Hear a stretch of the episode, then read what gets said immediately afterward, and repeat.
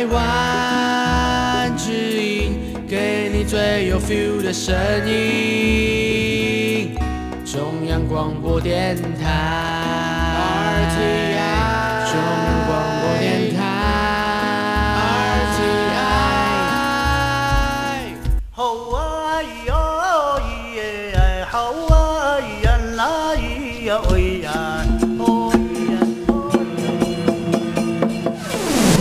乾坤一定不朽功啊！咱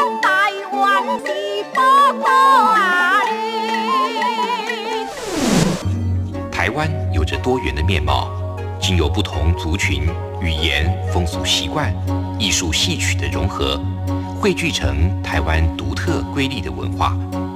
恋恋台湾，为你传递台湾独特的文化风情，引领听众真正认识台湾、了解台湾、爱上台湾。欢迎朋友收听《恋恋台湾》的节目，我是吴祝玉，在空中陪伴你。这里是中央广播电台台湾之音。我们在今天为大家进行的《台湾有够赞》，和大家来谈谈台湾有关于灯的历史跟文化了。其实灯每天陪伴我们，点亮一盏灯，让我们不再害怕黑暗，当然也照亮我们回家之路，像是路灯了。在台湾台北的迪化二零七博物馆，呃，最近有一项特展是“灯照亮老台湾”。那么这个特展从台湾没有电的日子开始，呈现了从东方到西方，从民俗节庆到各行各业里头灯的百样姿态，也邀请大家一同来了解老台湾灯光的故事。在今天的节目里，迪化二零七博物馆的华安启馆长和你介绍跟说明，也欢迎朋友你的收听。好的，就来进行今天的台湾有够赞。宝贝，你可不可以告诉我，台湾到底有什么？台湾有原住民，还有泰鲁格、金门、马祖、澎湖，还有兰屿，也还有好吃又好玩的东西。哎，听你这么说的话，我还发现台湾真的是有够赞！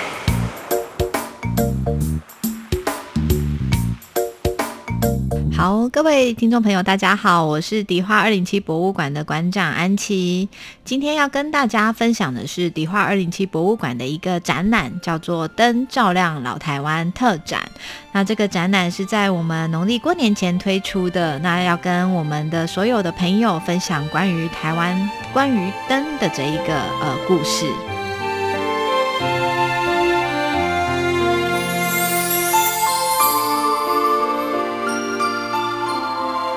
欢迎朋友来到今天的台湾有够赞，非常的开心。啊、在开春的时候呢，我们透过这个节目当中邀请到大家的老朋友，这是在台北的迪化二零七博物馆的华安启馆长，那么和大家来介绍最近呢，在迪化二零七博物馆所推出的活动“灯照亮老台湾”。安琪你好。Hello，朱玉好，各位听众朋友，大家好。是，呃，节目播出的时候是台湾台北时间的二月九号，我们刚过完元宵节，对不对？那其实，在这一次呢，迪化二零七博物馆特别为大家来啊、推出这样的一项特展，以灯为主角哦。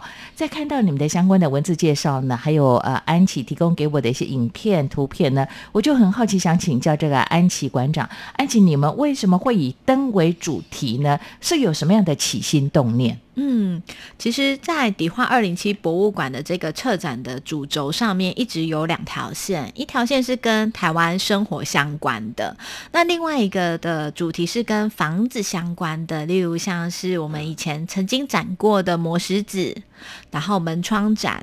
那灯这个展览，它比较属于跟房子相关的一个主轴线的一个展览，因为我们就想说，哇，我们这个展览会开在冬天呢，那冬天这个房子里面有有什么样的东西可以跟大家分享？就觉得说，在寒冷的冬天有一盏灯，一个光，就觉得说非常的温暖。所以我们在想说，好，那我们就来做一个关于灯的一个展览。那同时也可以跟大家分享一下，就是关于台湾灯的一些相关的历史的演变，这样子。OK，好，我还记得在去年二零一九年夏天的时候呢，林甲良哎，对，甲良 的展览的各地的一些冰的特色，是还包括这些美食的部分，也谈到了台湾吃冰的历史哦。那在寒冷的冬天，尤其是啊，今年台湾的这个春节期间特别的冷哦，看到这个灯的主题就特别特别的温暖啊。那你们特别地名叫做“灯照亮老台湾”，也代表这次的灯的特展当中有很多很重要、珍贵的文史资料，包括有这个灯的现场的分享。对我们现在的这个展览里面呢，因为我们会很想让大家拉回这个时光的这个记忆里面。那当然，在这个时光的记忆里面，嗯。可能比较少的就是关于现在这 LED 灯，这太太新了嘛。那我们就会先从以前的，像是油灯。那油灯的话，呃，其实在早期的农家生活当中，其实油灯也是占一个非常重要的角色。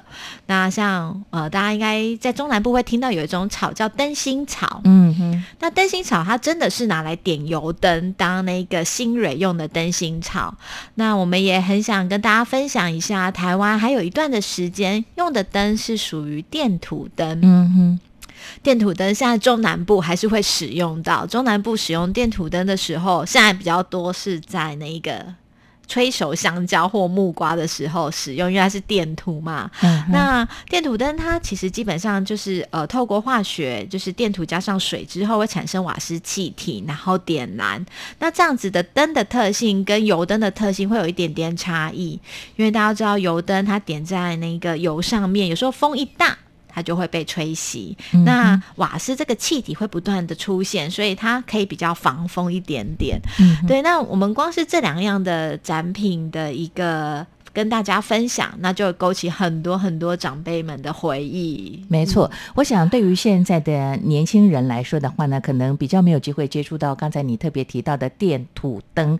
这个土就是土地的土，泥土的土啊。对。那电土灯在你提供给我的资料里头就特别提到了，这个电土灯在过去来讲，除了说催熟水果之外呢，像矿坑，嗯，其实矿工使用的也是电土灯，因为它有它的不容易熄灭的特性吗？对，它有不容易熄灭的特性。那因为它在烧的时候，它除了瓦斯，还当然还包含氧气嘛。对，那所以它其实就是跟呃一般烧油灯一样。今天如果氧气变少的话，那它就火就没有办法点燃。所以它在矿坑里面的话，使用是其实是比油灯安全的，因为它其实是一个气体出来的一个地方。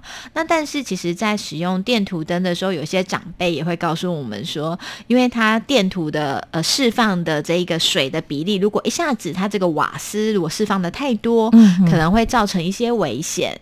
对，所以它还是有它的危险成分在的。OK，好，刚才你特别提到呢，有长辈的提醒跟叮咛，这是相当专业的喽。对，在这次的迪化二零七的灯照料啦，台湾的这个特展当中，也会有像这样的专家学者或者是职人跟大家来做一些示范跟介绍吗？嗯，有。我们这次其实有找到一个云林的一个收藏家，叫李国龙老师。那国龙老师他是比较台湾少见，是关于灯的收集的收藏家。那他的这个灯的收集，其实就从刚刚安琪讲的油灯。那除了油灯之外呢，他还收集了一些烛台。嗯哼，那这些油灯。跟烛台里面呢，大家就会很好奇，说：“哎，这么漂亮的油灯跟烛台，真的是台湾的吗？”嗯，那应该跟大家分享一下，就是呃，早期台湾的工艺没那么的进步。嗯，那当然有很多东西是舶来品，它其实是从日本或者是上海等等来到了台湾。那在台湾的这块土地上面，那这些灯的这一个呃老师的收集里面呢，他有跟我们分享，就是属于电土灯。那还有另外一种灯是比较台湾少。见的，就是油管的瓦斯灯。油管的瓦斯灯，哎，嗯其实呃，油管瓦斯灯我们所看到好像都是一些影片的介绍比较多，对不对？对，没 错，电影里面在中国的时候是 对，因为如果你看一些电影，会发现英国是有人他的职业是专门在呃油管瓦斯灯上面每天要开关、开瓦斯、关瓦斯，嗯然后会在一个大街上面，就是会有一个这样子的一份工作。好像在英国也是早期都用这个瓦斯的，呃，嗯。你说这种电灯的油管嗯瓦斯，油管瓦斯灯，对不对？没错，啊对。了解。那在台湾的这个嗯。状况比较嗯。特别，因为大家都知道，英国的油管瓦斯灯是嗯。差不多十九世纪初、十八世纪末就已经开始了。那台湾开始接触西化的时候，其实是刚好日治时期。嗯那那时候电力跟瓦斯是其实同时进到台湾来的。那电力它有一个好处，它比瓦斯灯又更安全。是对，因为它呃就不会说像瓦斯灯，刚刚安琪还是有提到嘛，它还是会有气泡上面的危险，那它还是有所谓的一个风吹上面的问题。那电灯就是相对又更安全的，嗯所以在台湾的这油管瓦斯灯的发展的历史，其实大概差不多十年之间不到的一个光景。嗯，那刚好我们这个收藏家李国龙老师，他就有收收藏到台湾比较少见的家用的一个油管瓦斯灯。OK，所以这种油管瓦斯灯在台湾真正流行使用的时间也不过才十年的时间而已。没错。OK，这个嗯，灯具它的收集收藏有它的难度吗？有诶、因为它在台湾流行的时间非常的短，那使用的人又非常的少。对，那油管瓦斯灯，大家可能没有办法想象说，呃，家里怎么会有油管瓦斯灯这，件事情它接到？什么地方怎么接？嗯，它其实就跟家里要接瓦斯管线一样，啊就是这条管线直接到你家。那嗯大家知道说灯是呃从上面垂掉下来的嘛？没错，那它就是一个瓦斯管，然后从上面天花板然后嗯下来，那下面会有一个所谓的焰嘴，就是嗯可以开关的吗？开、呃开关的话会在管上面，是，那焰嘴就是点火的地方，所以你每次使用都要点火，要先开瓦斯，然后然后再点点火。那安全性如何呢？就你看到他的示范跟介绍的时候，呃，它的基本上就是说，如果今天没有什么地震啊、嗯大风啊，它还是相对安全的。是，对。那只是因为它的费用会比较高，因为它、哦因为你家需要油管瓦斯，它要特嗯别去牵一条电线到你家。嗯嗯对。那所以它在跟电灯比较起来的时候，因为一样也是差不多一样的工，就是一样要切电线。对。那最后还是呃电力这件事情胜出了，所以它在台湾流行很短的原因，是因为它跟电灯是基本上算同时进到台湾来的。OK，那在市场的一个淘汰机制下面，所以最后大家还是选择用了电灯，那油管瓦斯就消失了。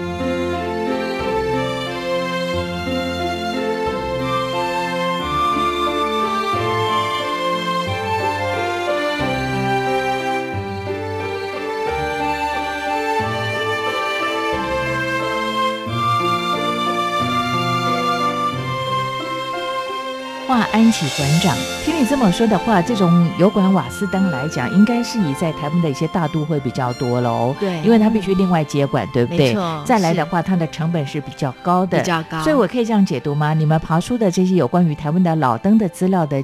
文史的资料的时候，有没有特别提到这种呃油管瓦斯灯，可能都是像商家或大户人家，可能比较有机会来安装嗯，这种油管瓦斯灯？是，就像朱玉杰想讲的嗯。一样，就是它的费用真的是比较高一嗯点点，哼所以嗯。当时油管瓦斯灯，呃，并不是一般民人家在使用的，一定是、呃家庭经济状况不错的人家，不只是小康，对。我们也不会说是大富，但是有，经济能力、有经济能力的人就可以使用到油管瓦斯灯。那这么说的话，像这种呃电土灯，应该就是比较简单了，对不对？对，电土灯就嗯相对简单了。嗯电土灯其实，在我们迪化二零七博物馆的 YouTube 上面，或是展场里面，都会有影片示范。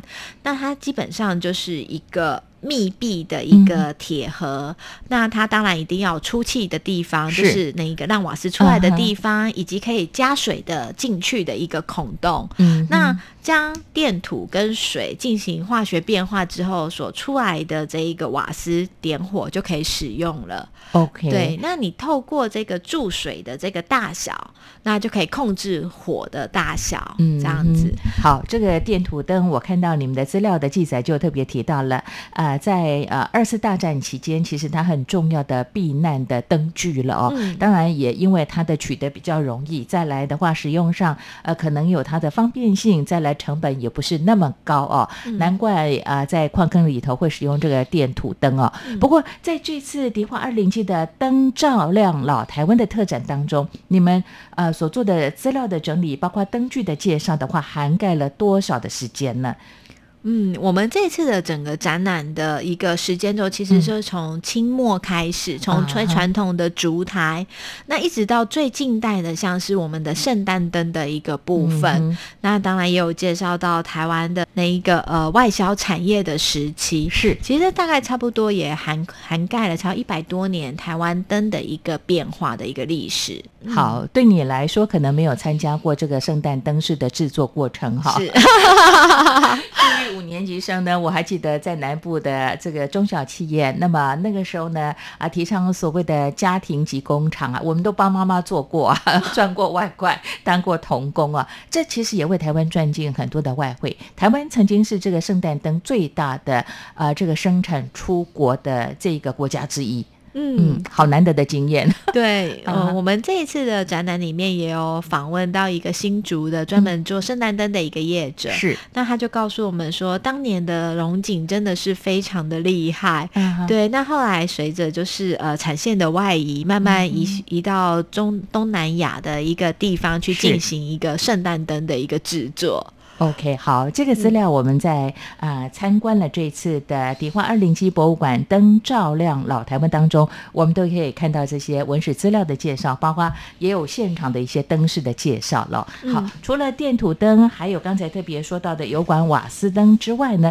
其实大家可能对灯比较呃有的印象，透过像影片等等啊，像呃有烛台的灯，对不对？对没错那呃，其实好像在台湾的每个家庭，家家户户总是会有一个从祖先传授下来的那种点呃蜡烛的烛灯台，对，没错，几乎都有。你家有吗？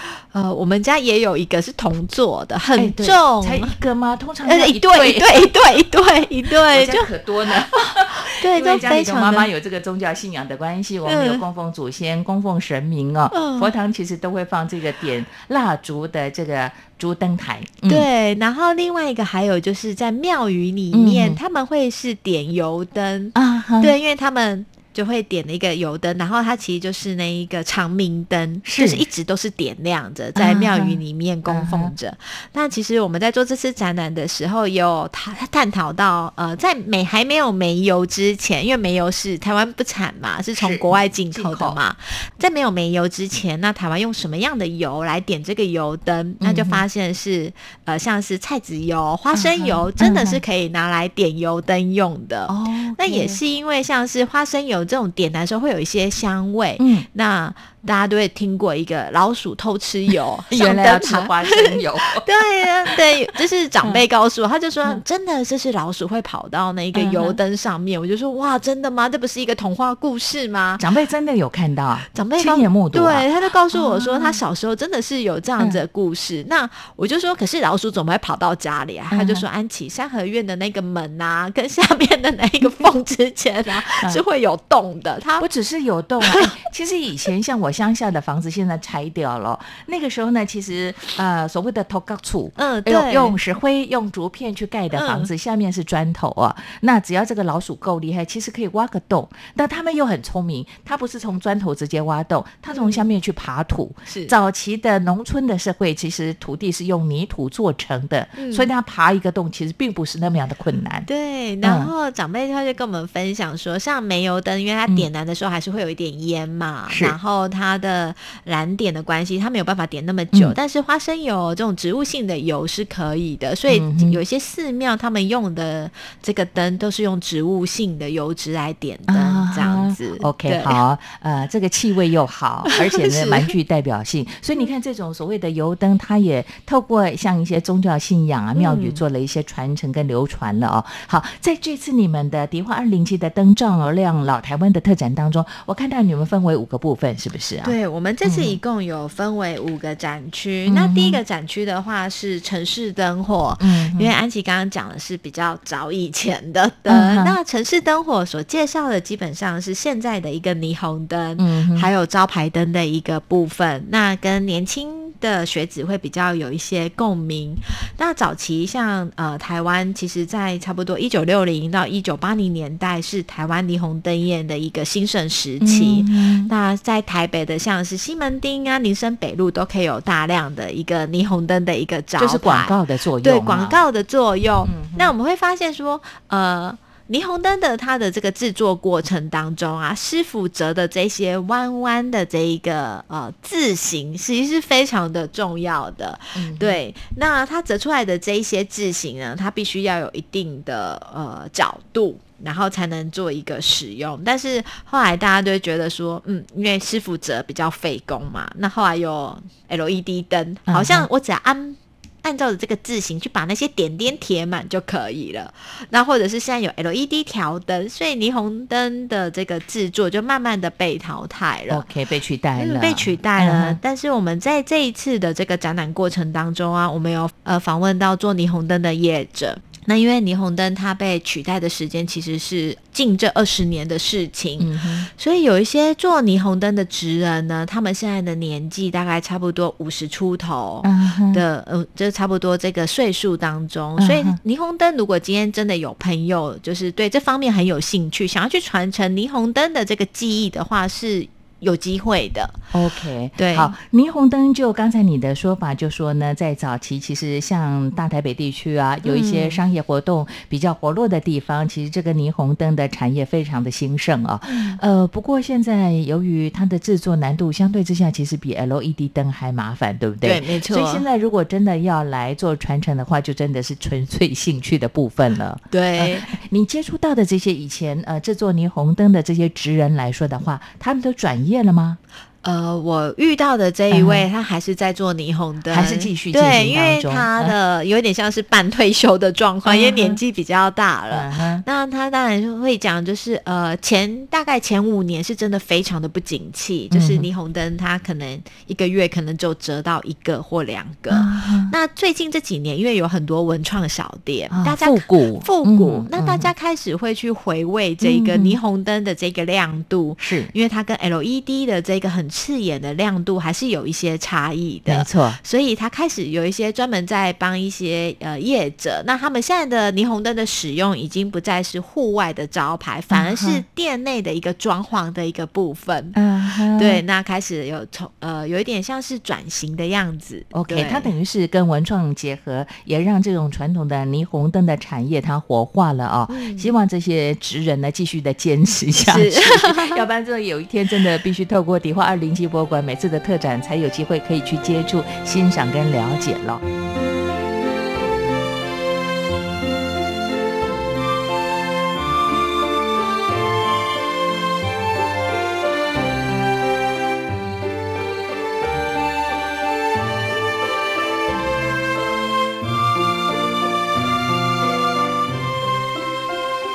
华安启馆长，你们另外一个部分叫百工百灯，百工百灯谈的又是什么样的内容跟主题啊？嗯，百工百灯会想跟大家分享，在各行各业里面会用到的一个灯具。那像是呃，早期在农家，因为农家通常都会有养鸡、养鹅、养鸭之类的。那早期没有办法去判断这个鸡蛋或者是鸭蛋是不是受精卵，所以它嗯有一种灯是照蛋灯。它有点那种探测的效果。哎，其实我看过，小时候我家也养过鸡，哎，嗯那就必须送到那种呃特别有这样设备的人，他就帮我去照，这个是呃有受精卵或者是没有的。对，嗯。他就是把灯，然后用嗯。聚集在一个、呃比较亮的一个圈圈里面，然后就可以，因为蛋的这个蛋壳非常的薄，是。它就可以知道究竟这个蛋是不是可以就是使用的。嗯对，那除了这个之外呢，我们还跟大家分享了渔船上面的灯，嗯，渔船上面的灯跟一般的灯不一样嘛？因为它在黑暗中航行，嗯所以它的瓦数跟大小就是非常的惊人的一个它必须大比较大，就对，比较大。必须比较强。对嗯，但是因为它的瓦数跟大小的关系，会造成呃在渔船上工作的渔民们嗯。会长期下来眼睛会有一些伤害，因为它是哦非常强的强光。是，它必须要透过这样子的强光嗯。来捕到鱼，这样子，所以我们其中也介绍了渔船上面的这个高瓦数呃船灯跟渔民之间的一个关系。嗯。嗯，在展场里面还有一个比较有趣的白宫板灯，是嗯。那一个、呃农家在巡巡田用的一个防风的竹编灯，因为他在巡的时候，因为会走路嘛，那这个有时候风一大，那他可能就会把火吹熄。嗯。那竹编它其实就像是一个斗笠的一个样子，它可以就是罩住这一个呃火源，然后可以嗯。让这个火可以比较稳定的使用着。它造型就是说上头用一个斗笠的造型把它呃盖住的意思吗？对，没错。可是边上难道不会吹到风吗？所以它呃，就是它只有它其实就是三个面，嗯然后哼只有一个面是有开口的，然后上面是一个斗笠这样子。了解，呃，这样的造型的灯，就是在巡田农家巡田的灯，我们在这次二零七博物馆，呃，灯照亮老老台湾，可以看得到吗？可以可以哦，那我一定要到。去看。我很好奇，对。我倒是没看过耶。对，嗯。因为其实我们在呃做这个展品收集的时候，因为迪化二零七有一个顾问就是庄永明老师，嗯那我就问庄老师说：“庄老师，你在台北生活着，在大稻城生活着，你有看过这样子的灯吗？”嗯他说没有，他说因为他在大稻城生活这么久，以他的岁数，大部分的灯都看过，嗯那他就觉得说这个灯其实就是非常的道地的台湾。没错，庄永明老师我都称他是老台湾人了啊，就是大道城出生成长的人，连他都没看过。看你们这次资料收集的多么样的完整。是哎不过这些灯具的话呢，传统的灯具你们都是呃透过自己的收藏，还是有呃收藏家他们的提供，就是展出的时间可以看得到，展出时间结束之后就没有机会接触。对，展出时间之哦后，这些灯就会回到收藏家的手上。那大部分的收藏家其实是自己没有展示空间，嗯也不会对外提供观看相关的资讯。是 OK 之后他们就会被收起来了。好的，哎，我我先请教这个呃迪化二零七博物馆的华安琪馆长，馆长，我们先来聊一下啊，这次的二零七博物馆啊灯照亮老台湾的特展，我们的展出时间其实从年前就开始了，二零一九年的呃十二月就开始，十二月底会一直进行到六月底。对，没错，嗯我们这次的展期其实还算还还还还还还蛮蛮长的，有半年时间，从十二月二十四展到六月二十八号。好，到六月二十八号。是。不过通常开馆的时间是？我们开馆的时间的话是早上的十点到下午的五点，嗯那假日的话会到下午的五点半。那二零七博物馆是周二休馆。好，就是只有周二你没有机会欣赏得到，其他时间都可以。对如果是一个团体想来参加的话，呃，也麻烦你，如果事先可以预约的话，动线上你们可以帮大家做一些规划，也可以为他们安排导览解说的工作啊。嗯没错。好，百工百灯这些灯都非常有历史、有故事啊。继续下来，这个台湾灯的部分谈的是什么呢？台湾灯的部分呢，嗯其实呃会跟大家分享从最早期的呃烛台，然后还有所谓的瓜丁，就是我们的灯笼，啊然后一直到呢我们到最后面的，其实像是呃自己土制的煤油灯。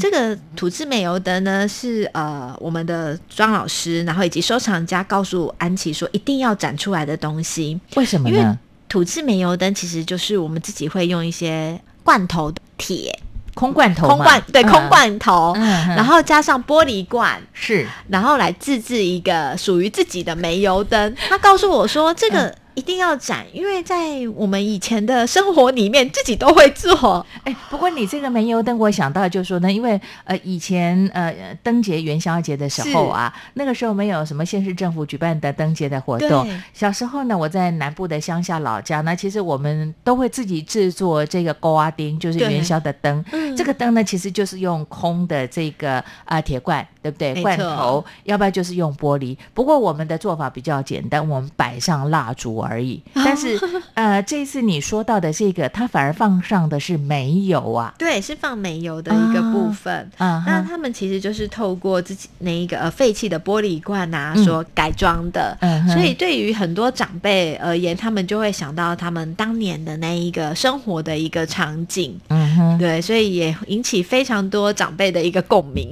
好，呃，这个煤油灯来讲的话，它就是说，比方说空的这个呃铁罐，对不对？铝罐、铁罐或者是玻璃，它空的话，它就是把煤油放进去吗？然后加上一个灯芯、灯蕊对，就这样子。哦所以其实就是非常好制作，那其实也相对安全。哎，对可是它如果不是用煤油，用这个花生油可以吗？呃也可以啊，其实一样的也一意思一样的对不对意思，对，哦了解都是可以做使用的。好，我在想呢，呃，在大道城长大的我们的老台湾人庄永明老师，应该小时候家里有用过，有用过，所以他很坚持这一次呢，在这一区的主题上要跟大家来做一些分享跟推荐介绍哦。嗯，没错，对。那我们还有另外一区是呃，当台湾来电之后，嗯哼，那当台湾来电之后呢，其实是跟大家分享了，就是我们的呃电灯的一个部分，例如说像我们台湾最。常见的一个早期的灯是牛奶灯，嗯，牛奶牛奶灯，牛奶灯到底有什么不一样的地方？牛奶灯它其实是呃在日治时期的时候，那它的整个灯罩是乳白色的。哦。那因为你点上灯之后，就很像是牛奶一样的色泽，哦所以这个是在我们台湾收藏家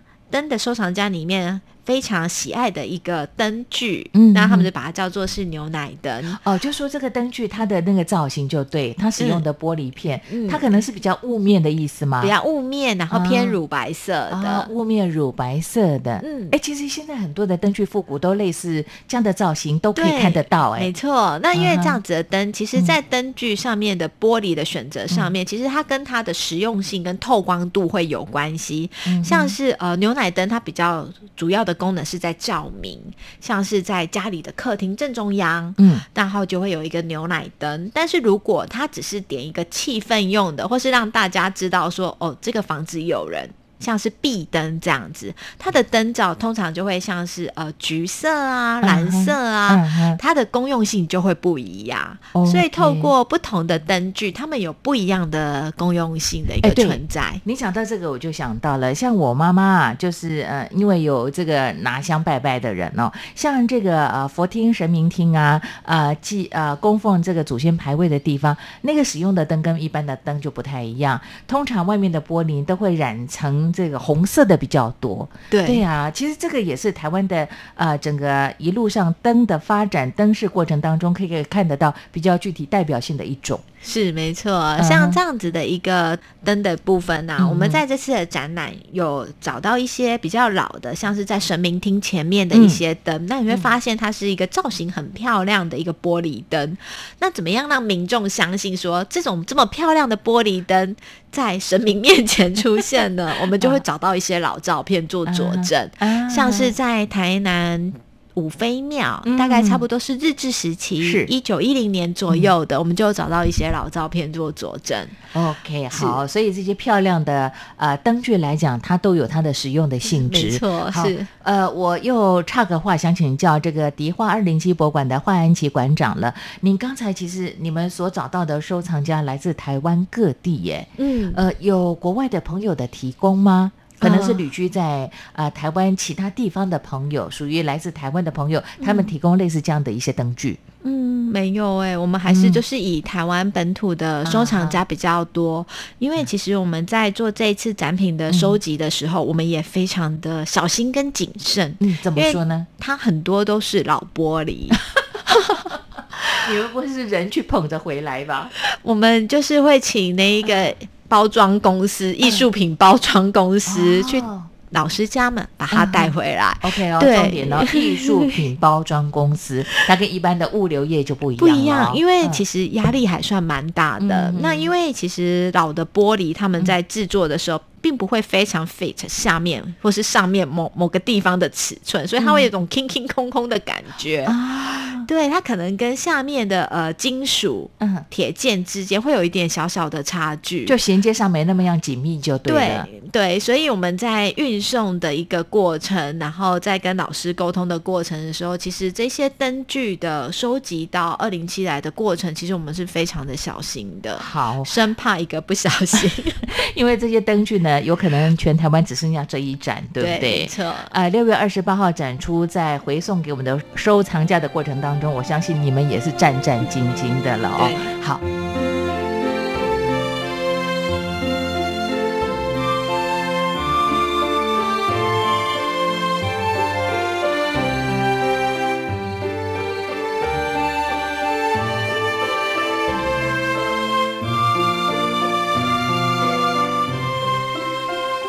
华安琪馆长。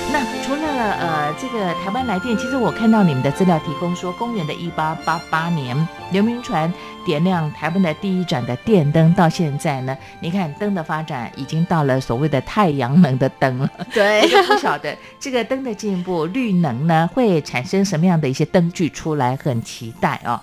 那灯的产业来讲，我们刚才就特别提到了圣诞灯的王国，曾经是台湾。极具代表性，在灯的产业的部分，你们如何来爬出相关的一些资讯更文史的资料呢？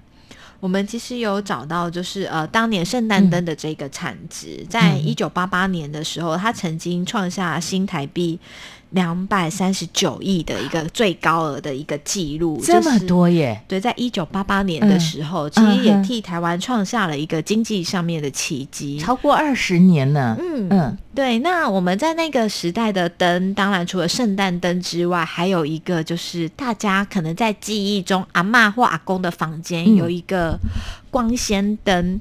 光纤灯，光纤灯它其实就是在一个黑色的盒子里面，嗯嗯然后有一个像花朵一样的，那它的它上面会会会有些会旋转，有些不会。嗯，对，那它这个光纤灯光就是光亮的光，纤呢？纤是纤维的纤，哦，纤维的纤，光纤灯，光纤灯。这是我第一次听到耶。可能大家有看过它，但不知道它的名字。哦是因为在大家的记忆当中，应该都会看过这样子的灯。啊，对，那因为它就像一个花朵的形状，那也不会太亮。那通常是在房间点气氛使用的，哦，它不算夜灯，它也不太算是夜不是夜灯哦。对，因为嗯。它太漂亮了，它跟一般的小夜灯也不太一样。我会特别请教你这个问题，我就想到我在老家啊，早期啊，那个妈妈呃特别找人家来装了那个灯，它是当夜灯用的。嗯那那个造型其实就好像你刚才说到的光纤灯的造型，就是一朵花朵，我就不晓得那个算不算是光纤灯、嗯、不是光纤灯，它主要、的原理它是透过像是钓鱼线这样子的一个塑胶线，啊。那它在下面嗯其实是有灯源的，它其实就是下面有一个电灯泡。嗯。那因为光的传递，它是可以透过钓鱼线到另外一个端点，嗯。所以它今天如果是一个花的一个形状的话，嗯它下面照亮之后，它的这个上面的这些点状物，它其实就会亮亮起来。啊，对，那像这样子的灯这是工艺了耶。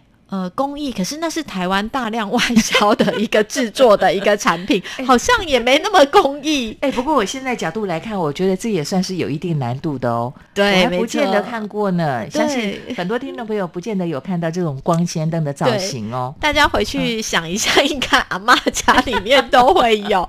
对，老房子还在的话呢，也可以请家里头的长辈说说这个灯具的故事跟历史，说不定里头都有隐藏一些很有趣或者是感人的故事在里边呢。是哦，光纤灯，所以我这次到迪化二零七博物馆的灯照亮老台湾的灯展当中呢，我要看的很多了。对。你刚才讲到的有关瓦斯灯，我还真没看。看过。嗯。乡下的南部长大的小孩没看过这种灯，这个应该是在大都会才有机会看到。对，嗯。还有你刚才讲到的光纤灯、嗯。电土灯呢，我倒是看过以前在山上种水果的这个阿姨他们家有试过，但哦。真正的操作的方法我倒是不了解。嗯，嗯，真正的操作方法，其实我们有拍成影片放在我们的 YouTube 上面。好，对，那大家其实可以看一下，因为现在这个电土灯又开始流行起来了，因为要野外露营的关系。哦，因为它非常的方便，嗯。它只要有电图跟水，然后加上一个呃什么打火机或者是。是火柴盒嗯。点亮，这样就可以使用。那它的亮度嗯。又非常的足够，所以现在还蛮流行的。嗯，好，因为台湾现在大家很习惯呢，啊、到这个户外去露营度假啊，那么这个嗯。电图跟可能你就有机会可以欣赏得到，去接触到了。呃，配合你们这次的灯照亮老台湾的特特展当中呢，我发现你们有很多的一些系列的活动，比方说请到专家学者来来讲一些主题。嗯，没错，我们有请到陈文文跟吴梦华来帮我嗯们介绍灯与庙宇。嗯哼，那呃，文文姐她会跟我们分享一下，就是呃，关于庙宇，我们在点灯到底点了哪一些灯？嗯，对，因为过年过节最重要的是点灯这件事是情，然后还有刚刚安琪跟大家分享的所谓的长明灯啊，嗯然后庙梁中间的一些呃。天宫灯等等之类的各式各样在庙宇里面会出现灯，然后以及它所代表的意义。嗯哼，那另外，我们也请到江吉阳先生，他来介绍光的魔法师。因为吉阳他是一个灯光设计者，那他会设计一些庙宇，还有一些台湾老建筑外面的一个灯光照明。嗯那透过灯光照明，可以让这个建筑反而更有表情，更有生命力。嗯所以吉阳他会跟我们分享这样子的一个主题。那另外还有一个讲座是请赖元峰先生来跟我们分享，因为他们本身家里有经营一个老房子，叫大是和顿悟所。啊，对，然后之后还有一个大和旅社，但他们家的本业是做圣诞灯的。是是，对，如何从圣诞灯，然后到经营一个老房子，然后点亮一个台湾的一个老地方，这样子。好的，你刚才讲的这三个活动，除了第一个活动，呃，由这个霞海城隍庙的呃，应该说是、呃负责人陈文文、文文姐，还有吴梦环的这个系列的讲座的活动已经举办过之外，刚才你讲到的江吉阳的光的魔法师，他是在台湾台北时间的二月二十三号。那么呃，这个赖元峰先生从点灯到点亮的这个主题，在三月十五号啊，请教呃这个安琪馆长，呃后面这两个讲座名额已经满了吗？嗯，都还有名额，都还有名额。是。我刚才想说你没有讲日期，会不会是满了？没有没有，来不及参与。对对都还有、嗯都还有名额，嗯。嗯哼，好，呃，这次他们透过他们个人的观察、专业跟典藏，跟大家做了很多的分享跟介绍了。嗯。你想到庙宇的灯，其实我想到了过年期间我也到庙宇去点灯啊，嗯。我们都很奇怪，而且都要点一对的，对不对？对。呃，那个就是有点那种祝福天寿啦、长命灯的意思哦。嗯你会有这样的经验跟习惯吗？嗯有，因为其实我们过年期间我是到保安宫，啊，保安宫啊，我还没去，我要去。保安宫里面嗯就会有你要点灯的那一个蜡烛，就是它一个 set 里面就会有，对，它是是。点蜡烛的一个部分，那一次就是一对两支，然后在神明的左边跟右边的地嗯方点烛台。嗯好的，呃，在台湾来讲的话呢，宗教信仰跟台湾的灯的发展也有密不可分的关系，对不对？对。啊、相关的一些文史资料的整理跟爬书，在这次的迪化二零七博物馆的灯照亮老台湾的特展，我们都可以看得到啊。好，那呃，我们的参观，我记得你们从过去经营到现在，都是保持一种态度，呃，是一种跟大家分享的精神。对，创办人就是跟大家分享，我们是免费参观。你们这次的讲座好像也是免费，是不是呃啊，？这次呃。那个呃，还是有一些部分讲座是有收费的，是是是那部分是免费的一个部分。嗯嗯，好，所以对还来得及报名，还来得及报名。好，那么、嗯呃，相关的影片的介绍，您刚才特别提到了，在你们的 YouTube 上面也可以看到到你们所拍摄的啊、呃这个相关的产业的介绍，像嗯电土灯就有了。是，哦 没错。好的，欢迎大家进到迪化二零七博物馆来参与，也欣赏由他们精心所规划的这样的特展活动——灯照亮了台湾啊。安琪馆长，是我一想到啊，六、月二十八号展完之后，你们要慢慢的请艺术包装者再送回典藏家的手中，我就很头痛了。我在想，整个展出的费用，搞不好运送的过程当中花的费用会更高哦，运费真的是 我们超过以往的特展。没错，真的是在每次办展览的时候，都会有新的挑战跟新的一个呃收获。呃，这次的挑战跟收获当然是。呃，收到一些老灯具，那像霓虹灯或者是一开始的招牌灯，我们觉得应该要让它亮，因为它不是点火嘛，是民众总是会有期待，要看到灯具点亮的时候，所以光是让老灯具这些东西可以亮起来，其实已经花了我们不少的功夫了。那之后又遇到了一个难题，就是这些玻璃嗯灯具们如何运送，真的也是就是嗯，我们就是很认真的完成这一次的任务。我要说，迪化二零七博物馆的这个正直的。专业人员并不多，但是是你们用了啊、呃最多的心力投入了这次的特展活动啊。其实后续的活动还非常非常的多，我们就在下回的节目当中再请到迪化二零七博物馆的华安琪馆长和大家来介绍跟分享哈。那呃这段期间一直到今年二零二零年的六月二十八号，灯照亮老台湾的特展在迪化二零七博物馆，欢迎大家的参与，也谢谢安琪你的推荐跟介绍喽，期待我们下次的再会。谢谢，谢谢大家，拜拜拜拜